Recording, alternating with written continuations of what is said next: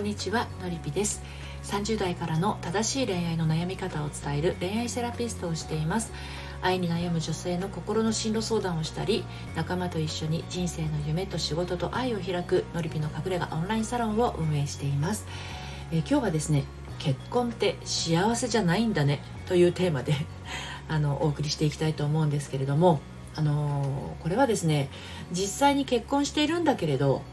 意外と結婚って幸せじゃないないんだねっていうふうに今感じている人への、あの放送になります。はい、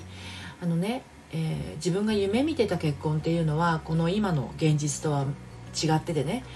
あのもうちょっと違ってたなっていうふうに思ってる人ですよねで恋人だった頃は会えなければ寂しくて会えれば嬉しくてねそんな気持ちだったのが今は一緒にいるのに全然幸せ感がないっていうふうに感じている人ってもしかしたら意外と多いのかもしれないですよね。彼が変わったのか私が変わったのか。ね結婚する前と違う今のこの感覚はこれからもずっとこうなんだろうか。結婚したら幸せな気分になるんじゃなかったのっていうふうにね思ってるあなたへのメッセージなんですがこの内容はですね公式サイトの、えー、読むセラピー愛のトリセツの方でもですねあのちょっと同じようなテーマでお送りしてますので、えー、ご興味ある方は説明欄のところから、えー、読んでみてください。でですねあの今日は結婚って幸せじゃないんだねっていうことについてお話しするんですけれどそもそもの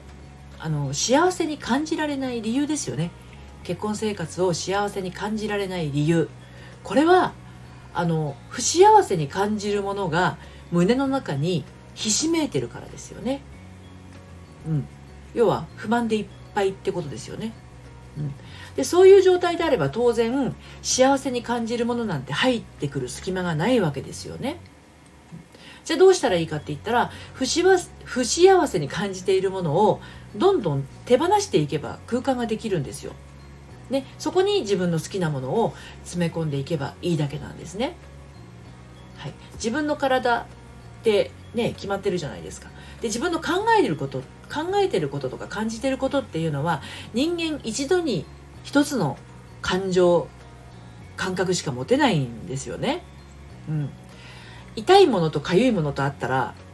どっちを感じる？つま先をぶつけて痛いってなった時ってそれまでこう手の甲の蚊に食われたところが痒かったのって忘れちゃうじゃないですかつま先の方が痛いから。ね同時にかゆい痛いかゆい痛いっていう風なのってないんじゃないかと思う。うん、なんでその不幸せに感じているものを手放していったらそこに好きなものを詰め込んでいくっていうのは今感じている嫌なものを捨てていけばいいだけの話なんですよね。うんで人間ってね悩みたい生き物なので基本的に。生きている以上は何かしらの悩みを抱えて、まあ、1個消えれば1つ生まれるっていう繰り返しなんですよね。あの例えばおでくにニキビができてたのが治んないかな治んないかなと思っていてあ治ったと思ったら今度はあのなんだろう。ミミズバレがももの辺りにできてみたりとか。ミミズバレが治ったと思ったら今度はあなんかささくれができてたことに気づいたりとか。何かしらどっかしら あの自分の中の不具合に気づいたりするんですよ。ネガティブな部分にねフォーカスしていればあれもこれも私はダメだみたいな探し探す方向に走っちゃいますからね。うん、なんで、まあ、あの向上心があるからこそなんですけどね悩みが消えることがないっていうのがねもうそれはもう自然なことですよ生きていたらあの自然なことだけどあまりにも不幸せな思いばっかりが詰まった状態で結婚生活して幸せに感じられませんって言ったって自分が不幸せに感じるものを自分の中に詰め込んでいたんだったらそれちょっと出してあげないことには幸せな思いって入ってこないじゃないですかね。なので、まあ、自分であえてここは意識してね気持ちが上がるものを察知する力をつけていくっていうのが大事かなと思いますね。っていうかもともとそういう気づく力ってあの自分の中にあるんですよ。あるんだけれども不幸せの沼に入っちゃってるとあのそれに気がつけないんですよね。うんなので、まあ、自分の中にある不幸せな思いっていうのは自分がどうにかできることなんだったらさっさとこう片付けてしまう。で自分にどうにもできないことなんだったらもうそれはさっさと手放してしまいましょうっていうことなんですよね。はい、でね、まあ、今はこう外枠の部分を話したんですけれどももうちょっとこう内側に入って気持ち的な部分をお話しするとあの自分が幸せ感を感じられない時これを自分のせいにする人とあの何て言うのかな自分のせいにしない人といるんですよね。まあ、自分のせいにしたい人っていうのはあの自分の責任に思ってねあの自分のことをどんどん責めていってしまってあの自分が悪いんだみたいな方向に行っちゃうんですけど一方自分のせいにしない人っていう場合これはねあれですよ。あの夫のせいだとかね。私がこう不幸せなのは夫のせいだとか子供のせいだ、ね、義理のお父さんお母さんお舅さんのせいだとかあの自分を産んだ親のせいだとか。またはあのたまにのりぴ塾生にもいらっしゃるんだけどあの兄弟姉妹のせいだとかね、うん、あとは職場の人のせいだと。家はあの別にすごく幸せなんだけど会社の人のせいで私は気分が悪いみたいなそれを家までね持ち込んでしまってるような感じですよね。うん、でこういう方に要は自分の不幸せな気分を人の自分のせいにしないで人のせいにしてる人にちょっとお聞きしたいんですけどもあのあなたの幸せはあなた以外の人にその何て言うのかな握られてるんでしょうかっていうことですよね。あなたの幸せは誰かに操られているんでしょうか？あなたの幸せはあなたが作り出すことはできないものなのでしょうか？っていうことなんですよ。うん。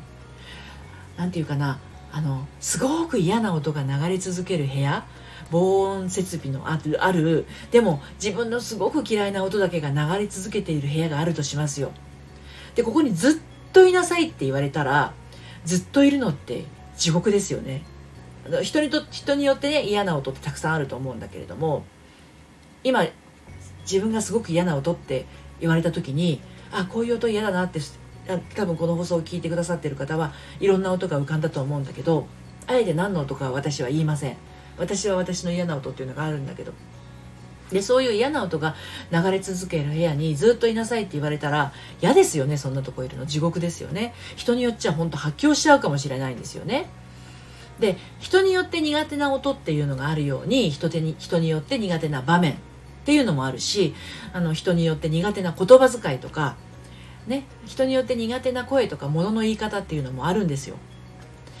威圧的な人とか否定的な人攻撃してくる人意地悪な人傷つくようなことを言う人気配りができない人であなたが苦手だなって思う人にあなたがずっと目の前にさらされている必要ないんですよ。でずっとその場にいる必要はないんですね。だから立ち去る勇気も持つ。で立ち去るっていうことは自分の身を守るっていうことなんですよね。で何が言いたいかっていうとあなたの幸せはあなたが握っているんですよっていうこと誰かからの指示で変化するものではないんですよっていうことなんでもし誰かの影響で幸福になったり不幸になったりするんだったらこんな不自由なことはないんですよ。だってその人がいなくなったら不幸になってその人がいたら幸せだって言ったら自分の幸せは自分の中にはないってことでしょ？ね。はい。でっていうことでですねあの夫婦でねその今日はあの結婚って幸せじゃないんだねっていう話で進めてますけれど夫婦の幸せを感じたいっていう人ってねあの結婚しているのになんか幸せを感じられてない人っていうのはつまり夫婦としての幸せを感じたいっていうことですよね。うん、っていうことは現状にもちろん不満があるわけですよ。不満があるわけ。でもそれを夫に伝えているかどうかっていうことなんですよね。ここでねどうせ話しても通じないとかどうせ私の言うことなんて聞いてくれないとかどうせ否定されるに決まってるってこんな風になんかこうあなた自身がそもそもそもそも旦那さんのことを否定したりとか諦めてしまったりしてないでしょうかねっていうことなんですよね。でね何があなたにそんな気持ちにさせてしまったのかっていうところがちょっとポイントになってきます。いつからそんな風に人に対して思っていることを飲み込むようになってしまったんでしょうかっていうことなんですよ。ね。であなたの中にある結婚生活への諦めっていうのはもしかすると自分自身に対しての諦めになってないでしょうかっていうことです。例えばね私は幸せになる価値なんてないとか私に幸せはやってこないとか私が望む幸せをあの何て言うのかな私が幸せを望むと幸せは逆に遠ざかるとかね。あとは私は幸せなんて望ん望んじゃいけないとかね、まあ、これをはっきりと自覚しないまでも心のどこかでそんな諦めに似た気持ちをね抱いてないかなっていうことなんですよね。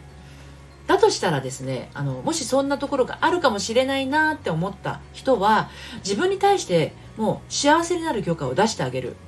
っていうことですよね。でもしその許可を出すことに抵抗がある。とするならばあなたにそれをさせないようにした人がいるってことですよね。でそれは誰ですか？そう決めた人は誰ですかっていうことなんですよ。でもねあなたがこの世に生まれてきた意味はたった一つなんです。幸せになるためなんですよね。はい。なのでまああの自分自身が幸せになることに何のためらいも必要ありませんのでもし幸せを感じられないんだとしたらその不幸せ感をね手放していきましょう、ね、握りしめているいらないものが必ずあるはずですね。はい。でまあ自分じゃなかなかこうわからない、ね、あの他の人はどうしてるんだろうという方はですねあのオンラインサロンをしてますのでのりぴの隠れ家オンラインサロンに来ていただいて心の在り方とか自分と向き合うという本当の意味の自分と向き合う向き合い方をちょっとねあのメンバーと一緒に、えー何て言うのかな進んでみるのもいいですし、まあ、もうちょっと自分の中には根深いものがありそうだなという方はですね、えーと、4月の1日から3日間ですね、えー、初回カウンセリングのえ、受付がありますのでそちらの方でお話を聞かせていただければなと思います。はい、ということでみんな幸せになりましょう。最後までお聴きいただいてありがとうございました。それではまたさようなら。